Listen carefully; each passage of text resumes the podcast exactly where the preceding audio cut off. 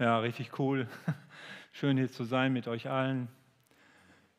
Wahnsinnig, wir sind fast 30 Leute. Ihr seht das in dem kompletten Block von meiner Seite aus links. Junge Menschen, die, mit denen wir hier zusammengelebt haben. Das war echt mega und genau mit Tiefgang, mit viel Fun und Spaß und viel Bewahrung.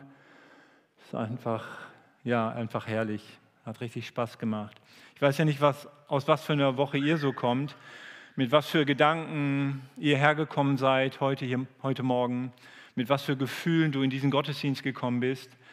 Ich meine, wir als äh, Voko, wir wissen schon, was so unser Zustand ist jetzt gerade, mit was für Gefühlen. Und ja, wir sind vielleicht alle ein bisschen durch. Vielleicht hat der eine oder andere auch ein bisschen Kopfschmerzen und übermüdet, gehört ja auch dazu. Genau, aber egal wie du gekommen bist, äh, ich denke, dass eins sicher ist, dass dieser Gottesdienst mehr sein kann, als dass wir uns hier begegnen, dass wir zusammen Lieder singen, vielleicht nachher noch miteinander reden und, und, und, Gemeinschaft zu haben. Äh, das, was wichtig ist, du hast heute die Chance, eine Begegnung mit Jesus zu machen. Und das wünschen wir uns, ja. Ein ganz anderes Leben. Nochmal komplett neu anzufangen. Aussteigen und irgendwo wieder neu einsteigen. Bei den einen, die sehen sich danach, ja, nochmal ganz neu was anzufangen. Und für, bei den anderen löst es Angst aus. Bloß nichts Neues. Die einen, die sehen sich danach, genau, und die anderen, wie gesagt, haben Angst. Und die einen, die träumen davon.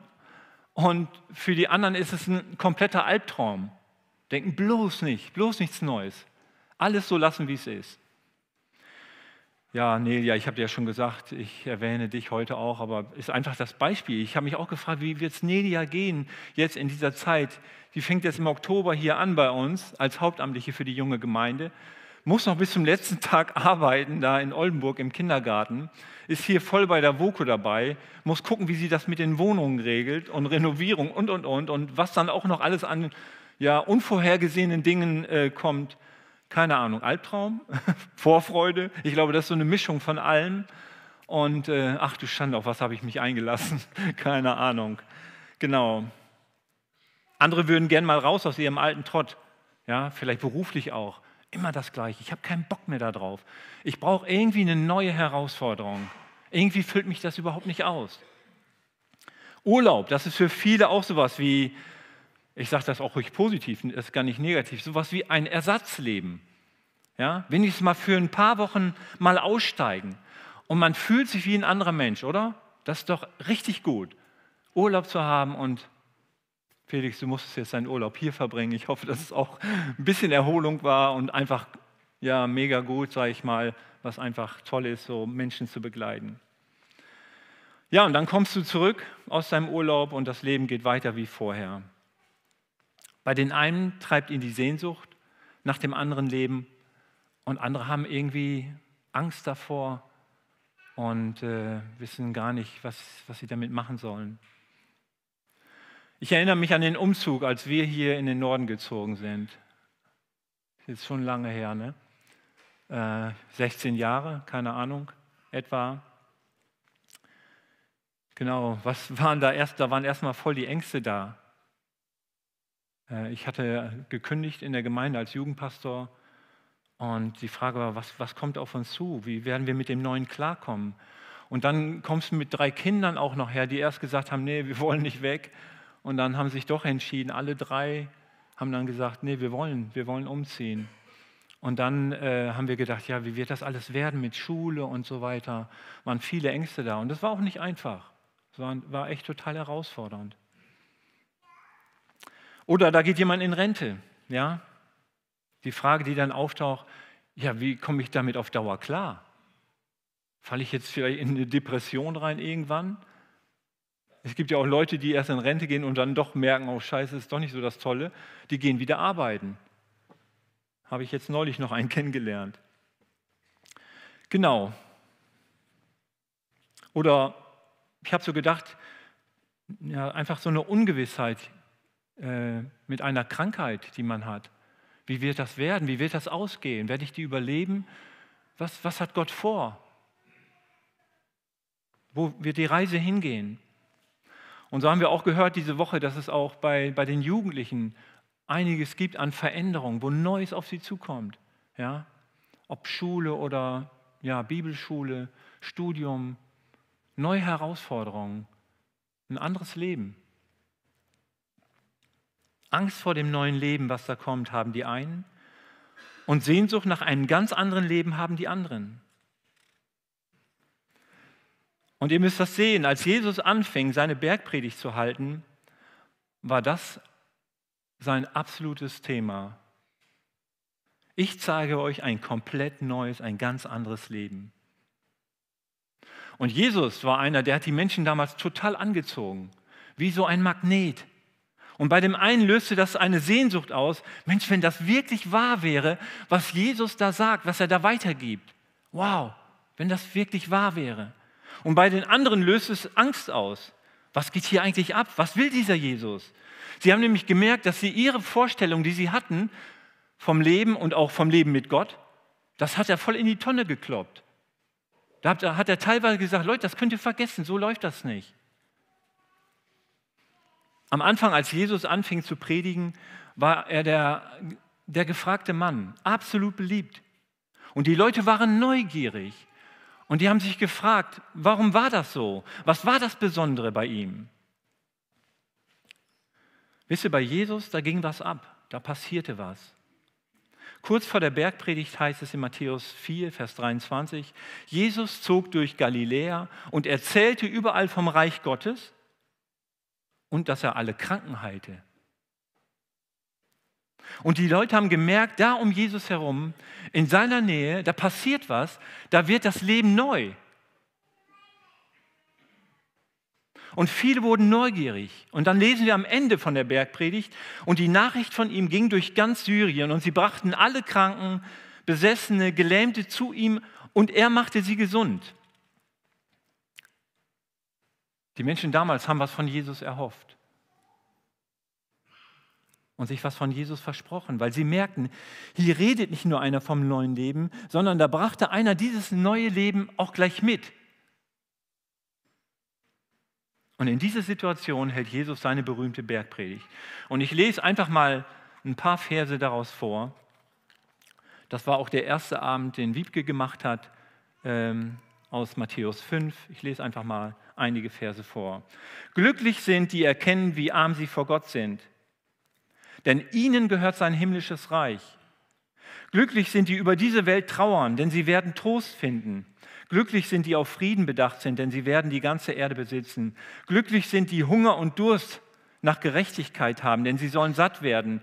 Glücklich sind die Barmherzigkeit üben, denn sie werden Barmherzigkeit erfahren. Glücklich sind die ein reines Herz haben, denn sie werden Gott sehen und so weiter.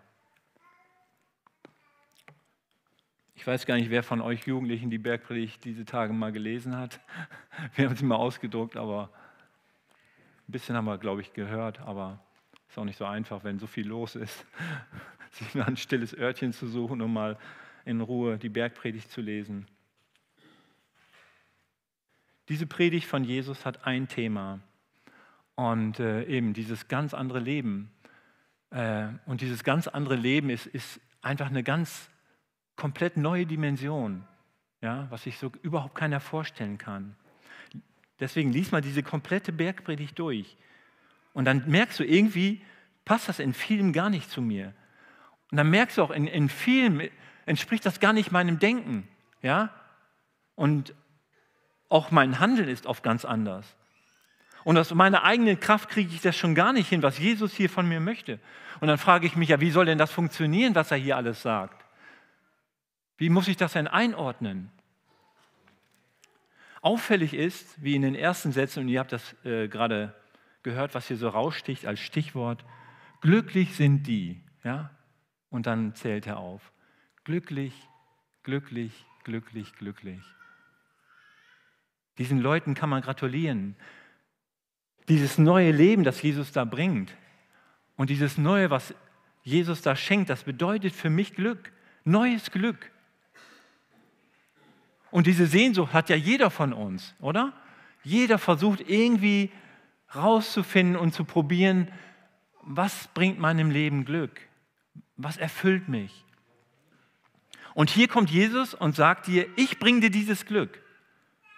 An einer anderen Stelle hat er sogar gesagt, ich bin gekommen, um euch dieses voll erfüllte Leben zu bringen und zu geben. Und Leute, die Bergpredigt beschreibt sicher kein Traumland, wo du nur auf Wolke 7 schwebst. Aber Jesus sagt dir, wie du da reinkommst, wie du einen Zugang findest zu diesem Reich, von dem er hier, von dem er hier redet. Und vor allem, dass es möglich ist, für jeden Menschen in dieses Reich reinzukommen. Und es ist möglich, in diesem Reich, das die Bergpredigt beschreibt, zu leben. Und deswegen sagt Jesus, komm rein. Die Tür ist nicht breit, ja, aber jeder kann durch diese Tür kommen. Es gibt ja dieses Kinderlied, ob du dick bist oder dünn, ne? Also so, das stelle ich mir gerade vor.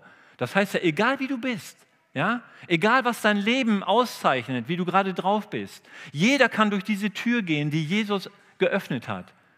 Und das finde ich schon mal erstmal wahnsinnig einladend. Jesus fordert mich auf, durch diese Tür zu gehen. Und dieses Reich hat einen Namen. Und den haben wir gerade gehört. Der steht im, im dritten Vers von Kapitel 5. Glücklich sind, heißt es dort, die geistlich arm sind, denn ihnen gehört das Himmelreich. Und Jesus macht deutlich, alles, was er hier versprochen, was alles, was hier versprochen wird, alles, was hier verhandelt wird, das geschieht in einem neuen, in einem anderen Reich. Das hat alles mit dem Himmelreich zu tun. Also deswegen müssen wir uns überlegen, ja toll, ne, im Himmelreich, im Himmelreich, ja, was, was ist denn das? Ne? Himmelreich, ich, ich bin nicht im Himmelreich, ich bin hier auf dieser Erde. Also kann ich das auch nicht leben. Und da muss man sich nur diese ersten vier Verse hier anhören, wo dieses neue Glück beschrieben wird. Ja? Glücklich sind die geistlich arm sind, glücklich sind die trauern, glücklich sind die sanftmütigen, glücklich sind die hungern und dürsten.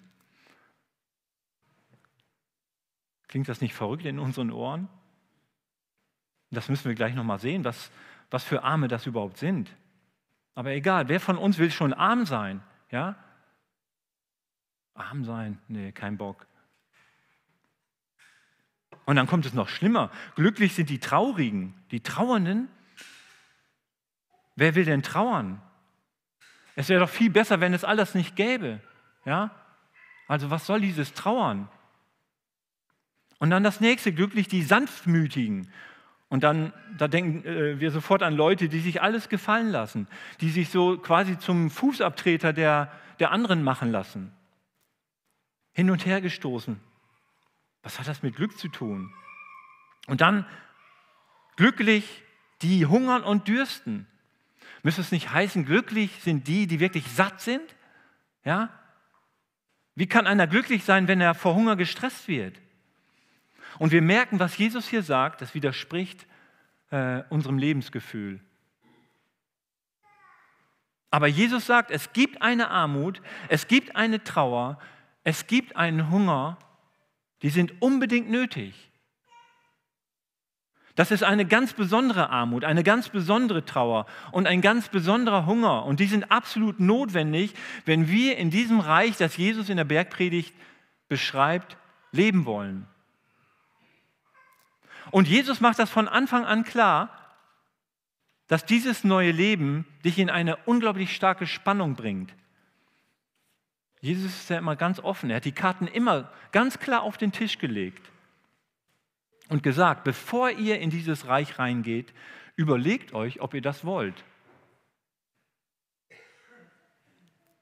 Und so beschreibt die Bergpredigt, was es bedeutet, als Christ zu leben. Die Bergpredigt zeigt dir, in was für einen Charakter möchte Jesus mich denn reinbringen? In welchen Charakter möchte mich Jesus denn ja, bringen? Was erwartet er von mir? Und dass er dir zeigt, wie du auch in dieser Welt Jesus repräsentierst. Das ist auch in der Bergpredigt, damit du im Salz und Licht bist in dieser Welt, die dabei ist, kaputt zu gehen. Nur dann, wenn ich mich in diesen Charakter wirklich formen lasse, kann ich Salz und Licht sein, wozu Jesus mich ja auch bestimmt hat als Christ. In Kapitel 5 die Verse 3 bis 16, da beschreibt er erstmal den, den Charakter von einem Christen. Und weiter ab Vers 17 beschreibt er, wie sich das in meinem Leben umsetzt. Zum Beispiel, wie gehe ich als Christ um mit meinen Sorgen? Was mache ich denn als Christ mit meinem Geld? Wahnsinnsthema. Mit meiner Sexualität, mit meiner Ehe. Wie verhalte ich mich als Christ gegenüber denen, die was gegen mich haben? Als Feinde beschrieben hier. Und da wird es dann sehr, sehr praktisch. Und so ist die Bergpredigt auch immer wieder sowas wie, hey, daran kann ich meinen Glauben prüfen.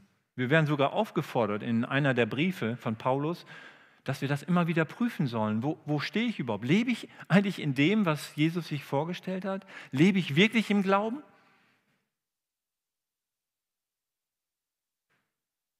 Ich kann das für mich selbst prüfen und mich fragen, lebe ich eigentlich in diesem Reich, das Jesus hier beschreibt? Lebe ich wirklich als Christ? Die Bergpredigt macht deutlich, wenn jemand Christ wird, dann wirkt sich das aus für mein ganzes Leben. Und das soll auch mein ganzes Leben prägen und ausfüllen.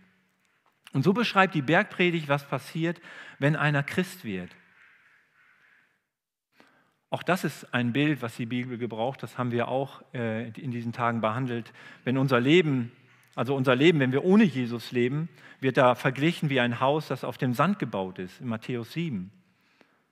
Und wenn wir nicht in dieses Reich reingehen und reinkommen, wenn wir nicht zu Jesus finden, dann wird dieses Haus irgendwann einstürzen, sagt Jesus. Ob das mit 40 ist, vielleicht mit 20, ob das mit 80 ist. Es wird einkrachen, sagt Jesus. Aber die, die in diesem Reich wohnen, die, die zu Jesus gehören, das sind die Leute, die ihr Haus auf ein festes Fundament gebaut haben dass selbst wenn es schwierig und herausfordernd in meinem Leben wird, und Leute, wir wissen das alle, jeder, auch die jungen Leute haben das schon erlebt, wenn dann Stürme kommen und die Stürme toben, wird dieses Haus nicht zusammenfallen. Das verspricht Jesus hier. Das Glück, das Jesus anbietet, ist das Glück, das dir absolut treu bleibt. Das einzige Glück, das dir treu bleibt. Jedes andere Glück, das dir versprochen wird, ist wie so eine Seifenblase, die zerplatzt. Ja? Und deswegen sagt Jesus, wer in mein Reich kommt, der baut sein Haus auf einen Fels, auf ein festes Fundament. Und dieses Fundament trägt meinen Namen. Jesus ist immer bei mir. Und in seiner grenzenlose Liebe befreit er mich von jeder Angst, auch vor der Angst, die ich vielleicht vom Tod habe. Jesus lädt dich ein, komm in mein Reich und vertrau dich mir an, so wie du bist, ohne Vorleistung. Ich werde dich nicht enttäuschen. Ich mache dich zu meinem Kind. Jesus sagt, mit dem neuen Leben, das ich dir verspreche, schenke ich nicht nur ein neues Glück, ein festes Fundament, nein, ich will deinen Charakter so formen und verändern, dass du das neue Leben auch widerspiegeln kannst, da wo du lebst. Ja? Dass andere das, davon etwas sehen können. Und das ist, denke ich, für Jesus und äh, dem Heiligen Geist, äh, glaube ich, Schwerstarbeit, unseren Charakter zu verändern, unsere Persönlichkeit neu zu machen, neu auszurichten. Seht mal, in diesem neuen Reich, da gelten ganz bestimmte Maßstäbe. Ich habe so gedacht, wenn ich in, äh, in irgendeinem Land, ja, ich sag mal Schweiz, ne, leben würde, dann würden die, die Schweizer Gesetze gelten. Da kann ich sagen, ich bin Deutscher und hier deutsches Recht. Nee, da gilt Schweizer Recht. Ja? Und wenn ich im Königreich von Jesus leben will, ja, dann kann ich nicht einfach nach meinen eigenen Vorstellungen und nach meinen eigenen Maßstäben weiterleben, sondern dann gilt das Recht von Jesus. Und die Bergpredigt, sie beschreibt den Charakter, den er von seinen Leuten erwartet. Spricht von Menschen, die mit Gott leben und deren Charakter von Gott verändert wird. Und was immer wir noch im Einzelnen über diese Charakterzüge entdecken werden, eins ist auf den ersten Blick klar, dass Jesus eigentlich, ich sag mal, die, die Messlatte unglaublich hoch, hoch hängt. Wenn ich nur diesen einen Vers sehe, ne, wo er dann sagt, habt ihr gehört, dass zu den Alten gesagt ist, du sollst nicht Ehe brechen? Ja, habe ich die Ehe gebrochen? Ich bin doch noch mit keiner anderen Frau ins Bett gestiegen. Und Jesus sagt, wer eine Frau ansieht, um sie zu begehren, der hat in seinem Herzen schon Ehebruch mit ihr begangen. Also das ist die Messlatte ganz schön hoch. Und dann gibt er hier ganz viele Beispiele, wo, er, wo wir eigentlich merken, boah, da komme da komm ich gar nicht mehr raus aus dieser Nummer weil ich sehe, ja Mensch, das betrifft ja mich auch. Und wenn man das liest, dann hat man eher den Eindruck, äh, für einen Normalsterblichen ist das eigentlich unmöglich, in dieses Reich zu kommen, oder? Und für einen Normalsterblichen ist es auch nicht möglich, da reinzukommen. Das stimmt. Deswegen sagt Jesus, das andere Leben, das Leben mit Jesus braucht einen neuen Charakter. Und ein neuer Charakter braucht einen neuen Menschen. Und das ist die Frage, die jeder von uns sich doch stellen muss. Ja, wie sollen wir das denn machen? Ich kann mich doch selber nicht neu machen. Wir können doch nicht einfach unser Leben so von selbst in den Griff kriegen, dass wir plötzlich alles machen, was Jesus sagt. Das packt doch keiner von uns, oder? Dass ich irgendwo eine Schublade ziehe in meinem Leben oder irgendeinen Knopf drücke und sage, so, das ist der Knopf und dann, dann läuft das.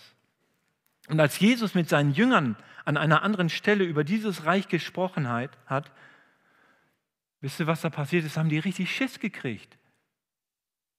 Ja, und dann haben die gesagt, Jesus, wenn das so ist, wer kann denn dann überhaupt noch mit dir leben? Wer kann denn dann überhaupt gerettet werden? Wirst du dann nicht in deinem Himmel allein sein? Gibt es denn für irgendeinen dann überhaupt eine Chance, da reinzukommen, wenn du die Messlatte so hoch setzt? Wie soll das gehen? Ich habe so gedacht, wenn du so denkst, dann bist du vielleicht schon ganz schön nah dran. Wenn du denkst, hey, wie soll ich das packen? Ich glaube, dann bist du schon ziemlich nah dran. Dann stehst du schon kurz vor diesem neuen Leben. Warum? Diese Eingangstür die wird in Vers 3 beschrieben. Ich lese sie nochmal. Glücklich sind die geistlich Armen, denn ihnen gehört das Himmelreich.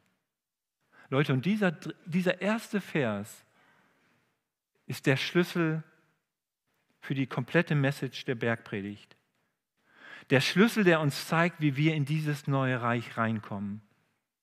Wie wir an dieses neue Glück rankommen. Wie wir auch diesen Charakter bekommen können. Es hängt alles an diesem Vers 3.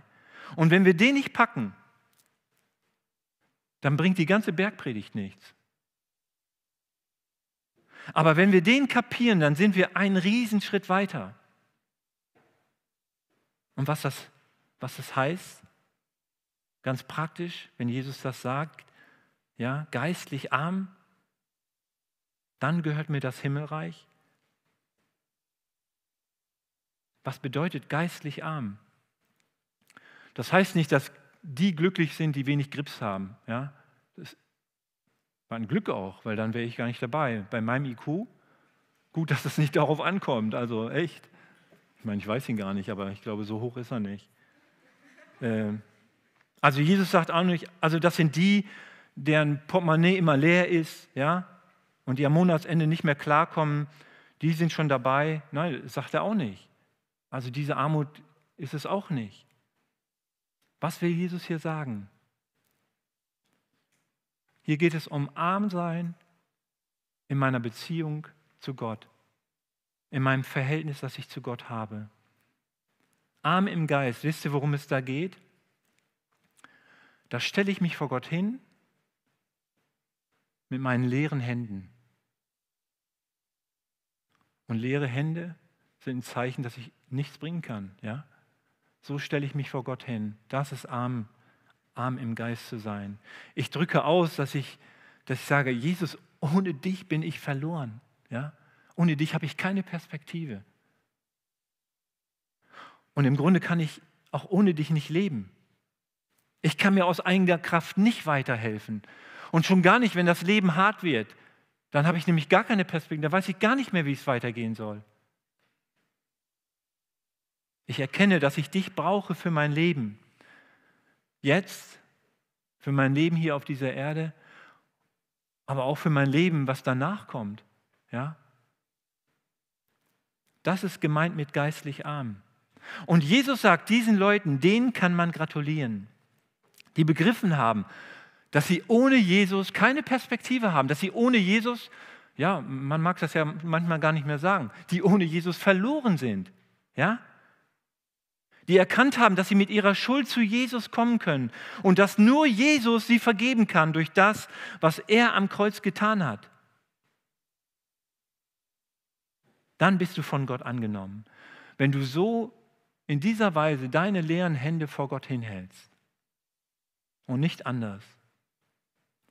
Und dann wird Jesus sie nicht auf einmal, aber er wird sie Schritt für Schritt füllen, diese Hände, ja, mit etwas so Wertvollem, mit etwas so Kostbarem, das dein Leben bestimmen darf und dein Leben neu machen wird.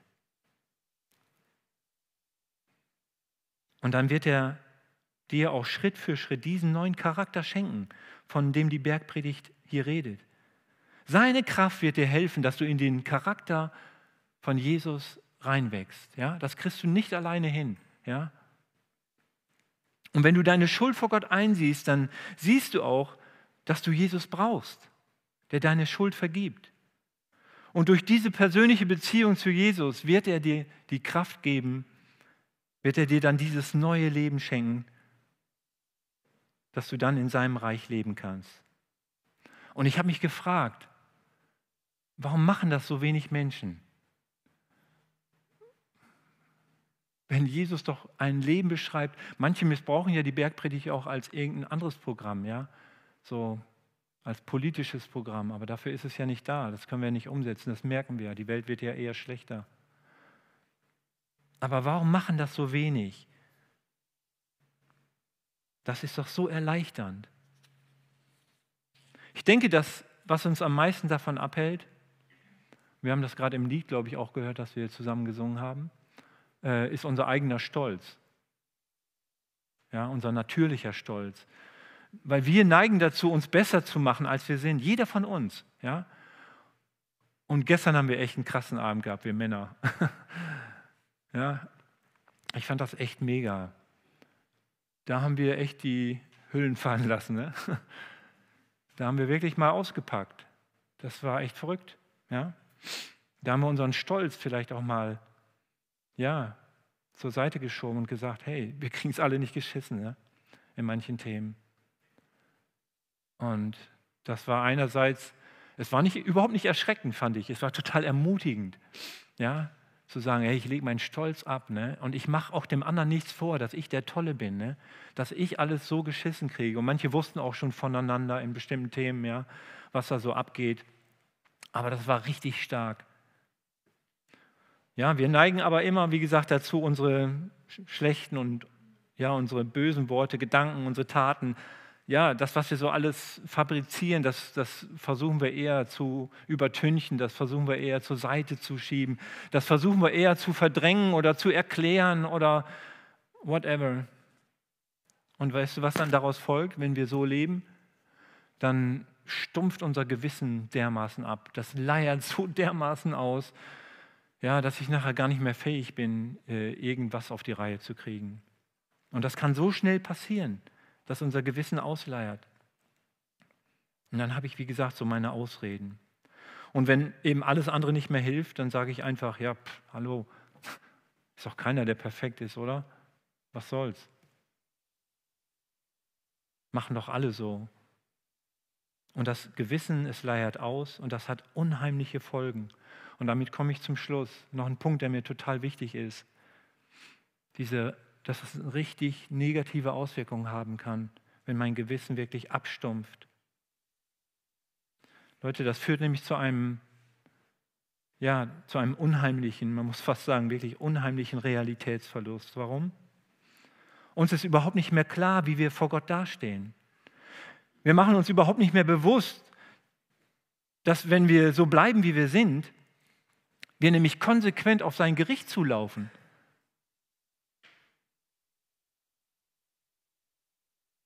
Ein unheimlicher Realitätsverlust. Und das führt zu einem unglaublichen Leichtsinn. Wenn wir vor Gott nicht mit leeren Händen stehen, ich habe das so verglichen mit dem Bild, wir waren ein paar Mal schon im Urlaub in Dänemark, weißt du, dann schwimmst du raus, irgendwann haben wir das kapiert, dass man das gar nicht machen soll. Ja? Ich weiß nicht, ob ihr da die Nordsee kennt. Ne? Evelyn hat richtig Muffe gekriegt. Mir ging es mit Annemie mal so, aus so einem billigen Schlauchboot. Ne? Und du merkst eigentlich, paddelst vor dich hin und dann bist du schon in dieser üblen Strömung drin, ne? die dich weiter wegreißt. Ja? Und äh, dabei ist, bist du schon lange in diesem ganz gefährlichen Bereich, wo dich diese Strömung jederzeit wegtragen kann. Und ich weiß, Evelyn hat das erzählt, äh, die konnte nur noch beten. Ja? Und wenn du das realisierst, dass du schon in dieser Strömung drin bist, jetzt, egal wie die heißt, diese Strömung, ja, dann hilft nur noch eins. Du erkennst die Gefahr, du realisierst, in was für einem Zustand du bist und du schreist zu Jesus. Ja, und rufst Jesus an und sagst, Jesus, rette mich, hilf du mir, hol mich raus hier. Wenn du das tust, das kannst du jetzt gleich im Stillen machen, das kannst du kannst Leute ansprechen hier in der Gemeinde. Dann bist du bei Vers 3. Dann kannst du dich glücklich schätzen. Dann kommt Jesus zu dir und gratuliert dir, weil du kapiert hast, dass du geistlich arm bist, dass du vor Gott mit leeren Händen dastehst. Glücklich sind die geistlich Armen, denn ihnen gehört das Himmelreich. Ja, und wenn du deine Hilflosigkeit vor Gott, vor Gott und vor Jesus zugibst, dann wirst du merken, er wartet schon lange auf dich. Er steht schon ganz lange da mit offenen Armen und will dich bei deinem Namen rufen und dich in seine Arme schließen. Und dann, Leute, dann ist etwas, das müssen wir alle noch viel mehr erleben. Ich auch. Ich bin auch schon lange mit Jesus unterwegs, aber und ich, ich sehne mich immer wieder neu danach und versuche immer wieder Wege zu finden, wie ich da reinkomme. Weil Jesus möchte mich dann auch in diesen neuen Lebensstrom reinnehmen, in, dass ich wirklich angeschlossen bin an seiner Kraftquelle, an seinen Kraftstrom. Ja, das Leben mit Jesus, mit der Bergpredigt ist nicht immer bequem. Manchmal ist es erschreckend, aber es bringt dich in Kontakt mit dem, der dich gemacht hat und mit dem, der dich rettet, Jesus Christus. Und deshalb wird es ein erfülltes Leben. Deshalb wird es ein voll erfülltes Leben sein. Ein Leben, das unzerstörbar ist. Denn Jesus bringt uns ein neues Glück. Und dieses Glück bleibt dir treu, das hat Jesus versprochen. Auch wenn du versagst, ja, du kannst immer wieder zu, zu Gott kommen, du kannst immer wieder zum Kreuz gehen. Ja? Jesus ist treu. Gott hat gesagt, ich bin treu, auch wenn du untreu wirst. Ja? Er bringt uns das Glück, indem er dich in ein neues Reich bringt, ein Reich, das unzerstörbar ist. Und ich denke, das ist jetzt eine tolle Gelegenheit, Gott anzubeten, dass er uns das anbietet, dass er dir das anbietet, ja, in dieses Reich reinzugehen, durch diese Tür zu gehen, die wirklich schmal ist, ja, dir das zu überlegen, ja, ob das nicht ein Schritt ist, den du gehen sollst. Und das betrifft ja gar nicht die, die schon lange mit ihm oder nur die, die schon lange oder die noch nicht bei ihm sind, sage ich mal, die noch nicht diese Entscheidung getroffen haben. Das gilt für mich genauso, weil das ist eine Sache, die ich täglich, täglich machen muss. Ich muss jeden Tag will ich neu meine leeren Hände vor Jesus ausstrecken und sagen, du musst es machen. Gib du mir die Kraft für dies und für jenes. Ja, ja und kommt nach vorne die Musiker und nimmt uns hinein in das Lob Gottes.